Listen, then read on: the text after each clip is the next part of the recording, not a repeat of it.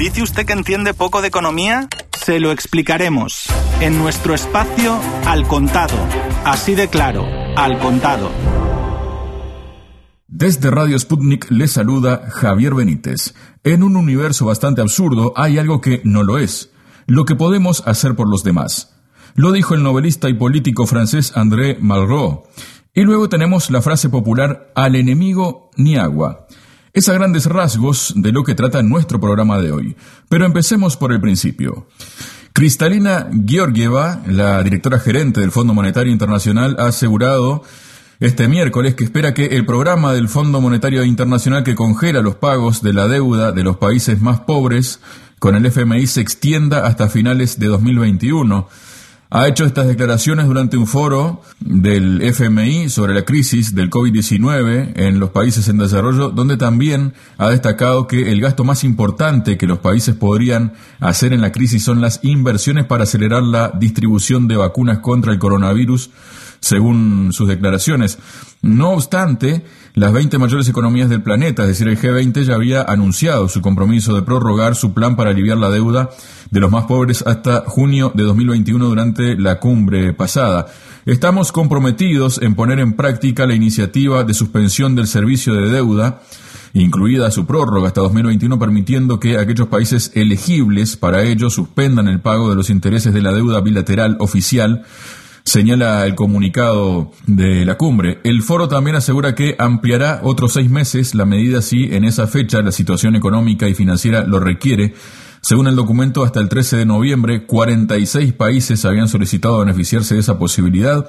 lo que supone retrasar el pago de 5.700 millones de dólares de principal e intereses que vencían este año. Para hablar de este y otros temas estamos junto al economista José Luis Carretero Miramar. José, bienvenido a Radio Sputnik. ¿Qué significa esta medida del FMI? ¿Echar el balón un poco hacia adelante es un surcido más en algo que de fondo no encuentran soluciones, José? Sí, desde luego ha surcido más y se echarlo el balón hacia adelante porque básicamente el problema fundamental es que con la dinámica, con la crisis que ha generado la pandemia de COVID-19, pues se ha retroalimentado muchísimo más esa dinámica de crisis recurrentes en las que había entrado el sistema capitalista a partir de 2008. Y en estas circunstancias, pues hay un elemento bastante representativo que es el hecho fundamental de el aumento de la deuda pública de todos los países, prácticamente de todos los países del globo. Estamos en unas circunstancias en que países como España han aumentado su deuda pública de una manera prácticamente exponencial, y alcanzando a, más del 120-130% del PIB en estos momentos. El conjunto de la Unión Europea también ha aumentado enormemente su deuda pública. Los países del sur, por supuesto, también en unas circunstancias en las que además hay menos liquidez en los mercados y menos posibilidad de acceder a inversiones por parte de fuera, pues también están en unas circunstancias en las que puede ser muy difícil implementar la puesta en marcha de los sistemas sanitarios para la realización de la vacunación de la población y por lo tanto pues el capitalismo encuentra una situación de crisis endógena que lleva alarmándose desde el año 2008, lleva agrandándose desde el año 2008, de la que se salió eh, al menos con imperdibles durante unos años, pues a partir de los últimos años antes de la pandemia y que se ha vuelto a reproducir al calor de la pandemia de COVID-19. Estamos en unas circunstancias, en un aumento brutal de la deuda pública, una situación en la que también encontramos la necesidad de implementar una serie de gastos públicos fuertes para hacer frente a la pandemia, tanto los efectos sanitarios como los efectos económicos, y en la que, bueno, pues además no solo estamos ante una explosión y una gran burbuja de la deuda pública, sino ante una gran burbuja de la deuda privada. En estas circunstancias, pues nos encontramos una serie de, elementos que acompañan esta burbuja o esta acumulación de deuda privada. Primero, hay muchas empresas zombies en estos momentos que están siendo sostenidas por los mecanismos de lo que en España llamamos ERTES, es decir, por ejemplo, mecanismos de suspensión de la actividad subvencionados por el Estado de una manera u otra, ya sea pagando los salarios de los trabajadores mientras estos no trabajan, ya sea mediante subvenciones, ayudas, avales, como es el caso en España de los llamados créditos ICO, los créditos del Instituto de Crédito Oficial, pues hay muchísimas empresas que obviamente cuando se vuelva la actividad de una manera decidida no van a poder seguir funcionando y por lo tanto se mantienen de una manera zombie y por lo tanto hay un montón de deuda que tienen estas empresas con las entidades financieras que no se va a poder devolver, ¿no? Y aquí encontramos también pues otra serie de tentáculos de esta situación que se hacen cada vez más profundos en el conjunto del sistema financiero y del sistema económico mundial. Es decir, el problema de que estas empresas no devuelvan en su momento esas deudas es que esto también puede afectar a la tasa de morosidad de los bancos, a los que el propio, por ejemplo, en Europa, el Banco Central Europeo ha hablado, les ha llamado la atención varias veces de que no estaban provisionando lo suficiente para hacer frente a ese aumento futuro de la morosidad que se va a producir cuando se tengan que empezar a devolver esas ayudas que se han recibido durante estos años.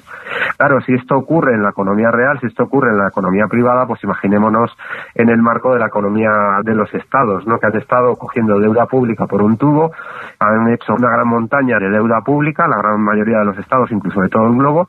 y que para poder hacer frente a esas necesidades inmediatas que tenían efectos de dar esas ayudas a las empresas privadas, pero también dar esas ayudas para la implementación de los mecanismos de defensa sanitaria frente al virus.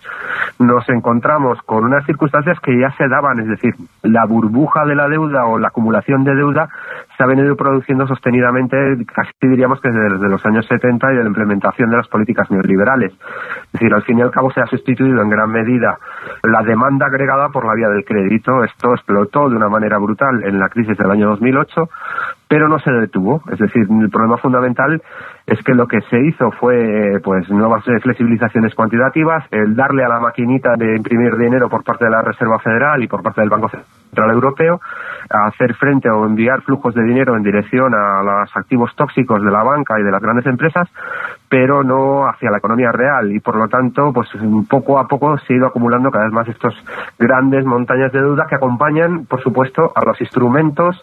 en los que esta deuda se constituye, es decir, a los instrumentos de titulización de activos, a los instrumentos de puesta en marcha de derivados, a todo este tipo de instrumentos financieros que permiten en un momento determinado pues el ir generando un gran casino financiero de capital ficticio que en estos momentos supera con mucho el propio PIB mundial. En estos momentos hay una deuda muy superior al PIB mundial y hay una situación en la que también hay un volumen de derivados de títulos financieros muy superior a la propia capacidad de producción del conjunto del globo. José, me quedo con ese término, ¿no? De casino financiero. Hablábamos de países pobres a los que las deudas se le va a chutar hacia adelante, a patear hacia adelante, como quieras decirlo, ¿no? En términos futbolísticos.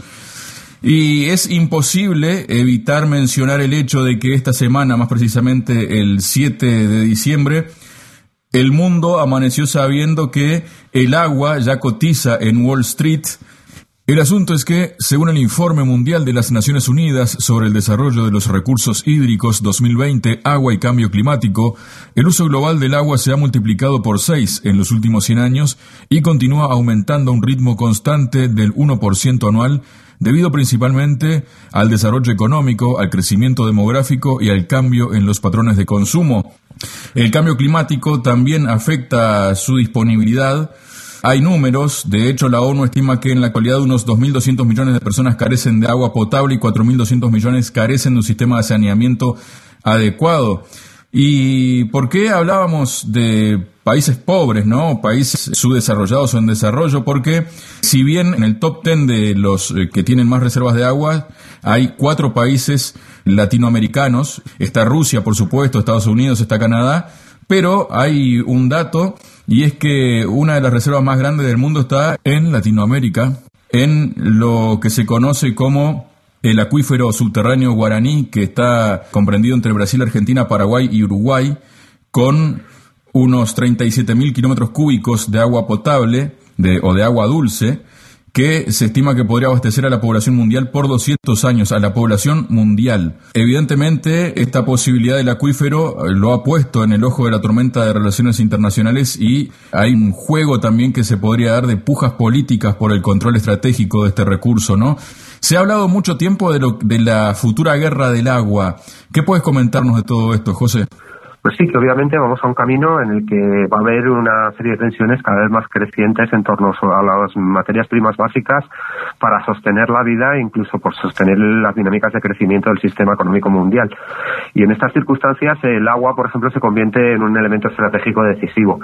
Como bien has indicado, pues claramente lo que encontramos aquí son dos procesos que se interrelacionan y que son interdependientes. Por un lado, un crecimiento de la demanda muy acusado en relación con el tema del desarrollo económico, que implica un gasto cada vez mayor de agua, y por otro lado, un elemento también que tiene que ver con el tema del cambio climático y con el tema de la crisis ecológica a la que está abocado también el sistema capitalista en las próximas décadas.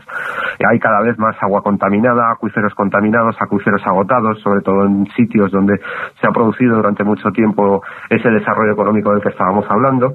hay toda una circunstancia con el cambio climático de secamiento de determinados ecosistemas, por ejemplo el ecosistema europeo pues ve cada vez avanzar pues dinámicas de clima que son compatibles o que son más parecidas a las dinámicas de clima del ecosistema del norte de África y por lo tanto está cada vez más en el horizonte la llegada de esa circunstancia o de esa situación en la que pueden darse escasez de determinados recursos naturales, entre ellos el agua. El agua ha sido siempre un elemento estratégico a nivel geopolítico internacional muy importante y debemos de tener en cuenta, por ejemplo, cómo el agua es uno de los elementos más importantes en el conflicto palestino-israelí en estos momentos y lo ha sido siempre en Oriente Medio, ¿no? Hasta qué punto el Estado israelí no ha hecho las guerras que ha hecho y ha hecho los proyectos coloniales que ha implementado y ha puesto en marcha en territorio palestino en numerosas ocasiones precisamente para hacerse con el control de los escasos fuentes de agua que existen en esa zona Oriente Medio y eh, por lo tanto evitar que cayeran en control precisamente de los palestinos. Yo creo que este es uno de los espejos donde tenemos que mirar cuál puede ser la geopolítica futura del agua. Es decir, al fin y al cabo va a haber cada vez más tensiones sobre el control de los acuíferos, va a haber cada vez más tensiones también sobre las dinámicas de su puesta en marcha, de su constitución o de su preservación frente a las dinámicas más rapaces del capitalismo, etcétera, ¿no? Entonces, en este sentido, el casino financiero se vuelca también a tomar el control geopolítico del agua. Y en este sentido también, pues es entonces cuando aparece en estas circunstancias en las que parece ya cada vez más evidente que lo del cambio climático no era simplemente una especie de leyenda de los ecologistas, sino que es una realidad y que sobre todo se va a hacer un esfuerzo para hacer frente a esa realidad, tanto en la vía del Pacto Verde Europeo como en la vía de toda una serie de indicaciones que han hecho las grandes potencias geopolíticas de nuestro tiempo, como China, de ir a adaptarse a las renovables y todo este tipo de historias, pues lo cierto es que en estas circunstancias los grandes fondos internacionales y los grandes actores de los mercados de capitales ven en esto una posibilidad de hacer fortunas. Y el hecho de que exista una posibilidad de hacer fortunas con un recurso imprescindible para la vida como es el agua, tiene que preocuparnos un poco a todos, porque al fin y al cabo lo que vamos a ver en ese mercado del agua obviamente va a ser pues la emergencia de todas estas dinámicas de especulación, de derivados, derivados sobre derivados, titulización de títulos de propiedad sobre acuíferos, la puesta en marcha de inversiones, muchas veces sin haber tenido en cuenta las implicaciones medioambientales que pueden acompañar a esas inversiones. Vamos a ver toda esa dinámica de capitalismo salvaje y de casino financiero que obviamente nos ha conducido hasta aquí, que ha llevado precisamente a ese agotamiento de los recursos naturales, pues la vamos a ver implementarse con pleno salvajismo sobre un recurso natural imprescindible para la vida como es el agua. Ya que estamos con este tipo de recurso, ¿no? También se ha conocido la noticia, ha publicado Bloomberg, de que la pandemia ha interrumpido la transición de la energía verde en los países emergentes. La inversión en energía limpia se está desacelerando en los países en desarrollo este año después de que un flujo récord de 32 mil millones de dólares ingresara al negocio en 2019 según un análisis, como decíamos, de Bloomberg. La inversión extranjera directa del año pasado en los países en desarrollo aumentó en un tercio desde 2018 a medida que parques solares y eólicos se convirtieron cada vez más en una alternativa con un nivel competitivo de costo frente a combustibles fósiles, según el documento. El 2019 fue un año de primicias, en su mayor parte de, en el buen sentido, dijo Luisa de Moro, autora principal del informe. En el año 2020, ya en los primeros tres meses, los países desarrollados obtuvieron alrededor del 76% de financiamiento de energía limpia que tuvieron en 2019,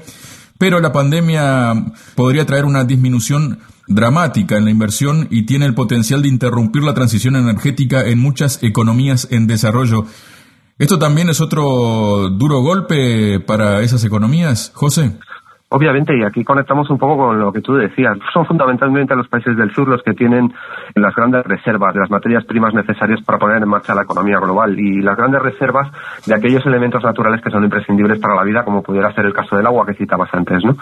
Pero hemos de tener en cuenta que el desarrollo que se ha producido a lo largo de la historia del capitalismo ha sido un desarrollo que ha marcado una situación de dependencia de los países del sur respecto a los países del norte. Y esa situación de dependencia tenía también una correspondencia en un proceso de, podríamos llamarlo desigualdad ecológica o desigualdad ambiental. Es decir, la gran huella ecológica, la gran huella ambiental de las actividades industriales del norte, que implicaban mayor valor añadido, que implicaban, por lo tanto, precios más altos para sus productos y que implicaban esa relación de dependencia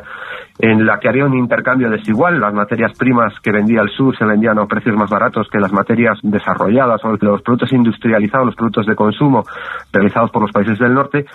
Pues es curioso porque se debería de ver, ¿no? Al fin y al cabo, el producto de tener las fábricas en el norte en un momento determinado, las actividades industriales en el norte, debería implicar una mayor contaminación en el norte. Sin embargo, esto también se ha hecho de tal manera que ha dado un resultado desigual y un resultado que ha generado grandes perdedores en el sur. Es decir, primero porque se han deslocalizado las actividades industriales más contaminantes y segundo porque se ha producido un gran proceso de despojo del sur que ha implicado también un elemento de contaminación y de impacto ambiental muy fuerte la gran huella ecológica, y el concepto de huella ecológica que es muy importante, es la huella que se deja a nivel ecológico con las actividades económicas de un determinado país. Es decir, si mi país,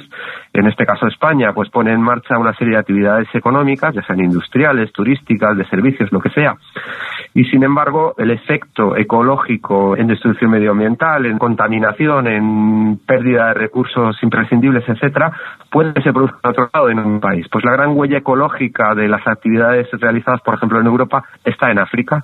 es decir, si vemos el gran flujo de recursos que se produce a lo largo del año de África hacia Europa, vemos que Europa, sin embargo, se queda con la gran mayoría de los beneficios derivados del valor añadido derivado de todo esto, pero al mismo tiempo los grandes efectos ecológicos se producen en África. Por ejemplo, con la contaminación de acuíferos por las actividades mineras de extracción, por la utilización de tecnologías obsoletas en la industria local, por todo este tipo de dinámicas. Es decir, la gran huella ecológica de las actividades del norte está en el sur. Y esto pasa también en América. Es decir, la gran huella ecológica de las actividades de Norteamérica, de las grandes empresas transnacionales norteamericanas, están en Sudamérica y en Centroamérica. Y esto, pues obviamente es un proceso que se ahonda con el tiempo y que se va a ahondar más con la pandemia. Es decir, al fin y al cabo lo que encontramos aquí es en gran parte en los países del norte han llegado a la conclusión de que tienen que hacer una reconversión de sus actividades industriales y económicas para adaptarlas a la transición ecológica, la gran crisis ecológica que parece más claramente en el horizonte. ¿no? Entonces, en ese sentido, tienen dinero que meter para eso y están dispuestos a meter ese dinero. Eso hace que pues tengamos unas economías que, por ejemplo, la española ha dado muchas facilidades en su momento y ahora está volviendo a darlas para la entrada de capitales para la puesta en marcha de las energías renovables. Es decir, la gran reconversión de las petroleras, la gran reconversión de las empresas energéticas para convertirse en empresas multienergía, son empresas del norte normalmente, se van a convertir en empresas multienergía gracias a la ayuda pública y esa ayuda pública obviamente va encaminada en dirección a las empresas nacionales de estos países occidentales. Sin embargo, ¿cómo se puede producir, y esta es una pregunta digamos que es casi retórica, cómo se puede producir esa reconversión ecológica, esa transición ecológica para las empresas del sur? Y esto es mucho más complicado porque obviamente conecta con lo que veíamos antes. Es decir, si estos países del sur tienen esa gran deuda pública, no pueden hacer frente a los intereses al servicio de la deuda, pueden realmente estimular ese proceso de transición ecológica con, mediante un estímulo público para ello o van a encontrar muchos problemas para ello. Y este es el gran elemento que tenemos que tener en cuenta. Obviamente, este proceso va a generar nuevas desigualdades y desigualdades más profundas, tanto en las condiciones de vida, con acuíferos más contaminados, con mayor contaminación ambiental, con unas circunstancias de mayor inseguridad alimentaria, etcétera, en los países del sur, como en el hecho de que obviamente también se va a producir, se va a ahondar ese proceso de intercambio desigual entre productos supuestamente verdes del norte, porque se ha externalizado la contaminación asociada a su producción, y productos supuestamente degradados o contaminantes del sur. Muchas gracias, José. Pues muchas gracias. Eran los análisis del economista José Luis Carretero Miramar. Quien les acompañó, Javier Benítez, les invita a una nueva y generosa edición de Al Contado la próxima semana. Muchas gracias.